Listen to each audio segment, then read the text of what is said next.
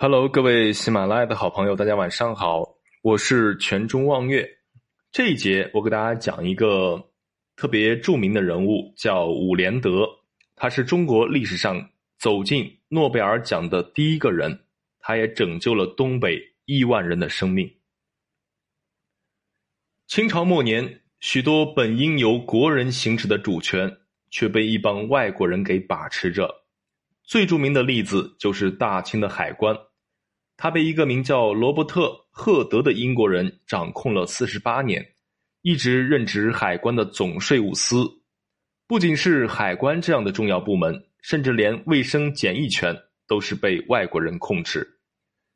一九一零年至一九一一年，由于中东铁路的全线通车，哈尔滨就遭受了一场浩劫，许多人不明不白的死去，这肯定是发生了重大疫情。一九一零年十一月，一场肺鼠疫从俄国贝加尔湖地区沿中东铁路传入中国，并以哈尔滨为中心迅速蔓延，四个月内便波及五省六市，死亡达六万多人，其中仅哈尔滨市就死亡了五千二百七十二人，一时尸骸遍野，举世震惊。当时清政府尚无专设的防疫机构。沙俄、日本均以保护侨民为由，要求独揽防疫工作，甚至以派兵相要挟。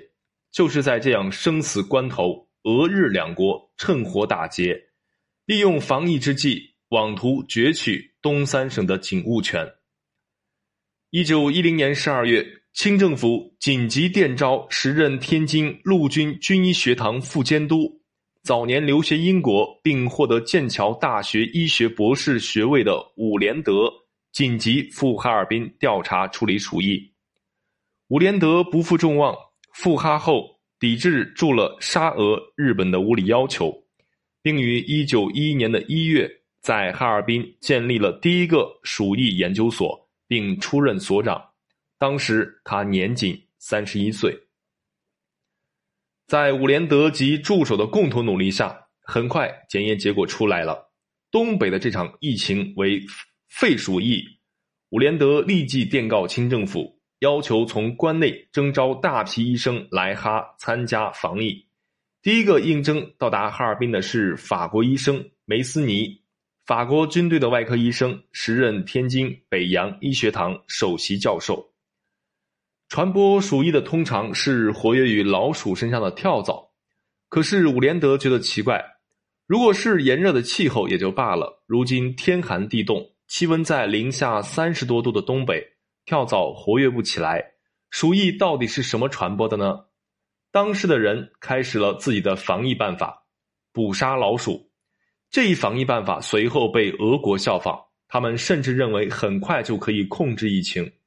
一直觊觎东三省的日本再次向清朝发出了应该将防疫权交到他们手里的呼声，但是即使是大量的捕杀老鼠，疫情仍然没有得到控制。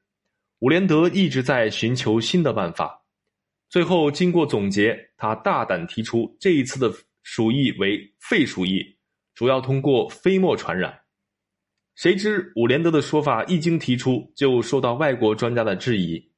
日本医生是著名细菌学家加北里柴三郎的学生，法国医生里有着防鼠疫经验的梅尼斯，他们都强烈反对伍连德的大胆设想，对飞沫传播这一说法更是嗤之以鼻。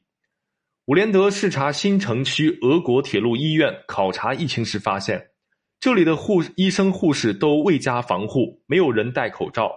当时人们并不了解肺鼠疫这场烈性。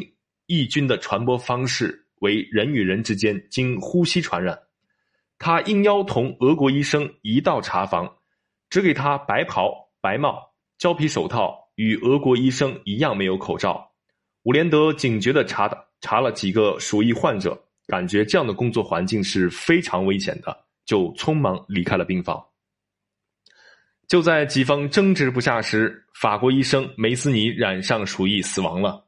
而伍连德经过调查得知，梅斯尼正是在没有任何防护的情况下接触了病人而染上了鼠疫，这让他更加确定疫情是通过飞沫传染的。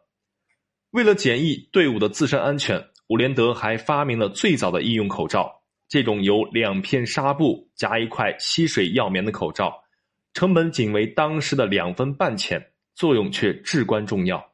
沿用至今，称之为“武士口罩”。伍连德调动了大量的人力财力，确保口罩源源不断的供给市民，并且很快被民众接受。梅斯尼是第一位在疫区殉难的医生。梅斯尼之死引起了各方震动，唤醒了人们自我防护意识，成为武士口罩普及的一个契机。他以他宝贵的生命为东三省的防疫做出了牺牲和贡献，这或许是他始料未及的。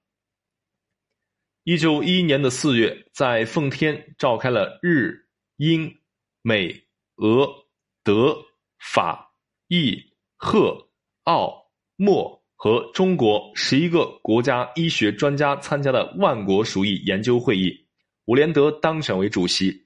会上，他系统的介绍了中国这次防治鼠疫的经验，与会的各国专家交流了各国的研究成果。会后，伍连德被委任为外交部医官。同时，仍保留天津陆军军医学堂副监督职位。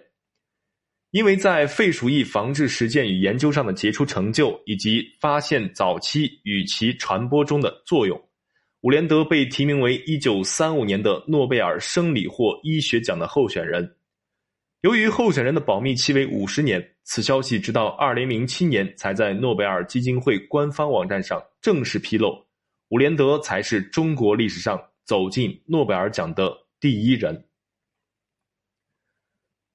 我是喜马拉雅新手主播全中望月，喜欢听我讲历史故事的伙伴们，点个关注吧，谢谢。